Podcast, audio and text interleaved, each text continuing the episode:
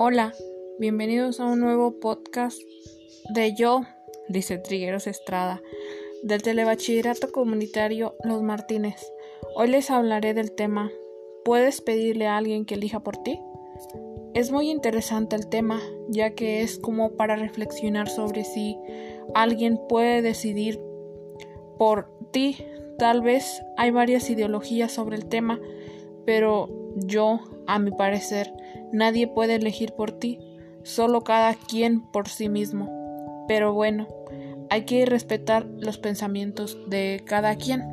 Me pareció curioso el saber y conocer que solo yo puedo mandar en mí. Bueno, tal vez en un caso de yo no tener conciencia, vaya, haya tenido un accidente y quede inconsciente, mi familia decidirá por mí solo en, e, en un caso como ese o otro parecido.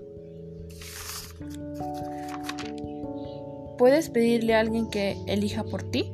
No. En mi, mi respuesta a esa pregunta es no. Nadie puede obligarte a obligar a alguien que elija algo que no quiere o que no debe Podemos pedir consejos, pero no podemos esperar que alguien más elija por nosotros. Cada quien es libre de tomar sus decisiones. Para concluir, recomiendo a los alumnos y alumnas de telebachilleratos madurar, pensar y decidir lo mejor en que podemos hacer.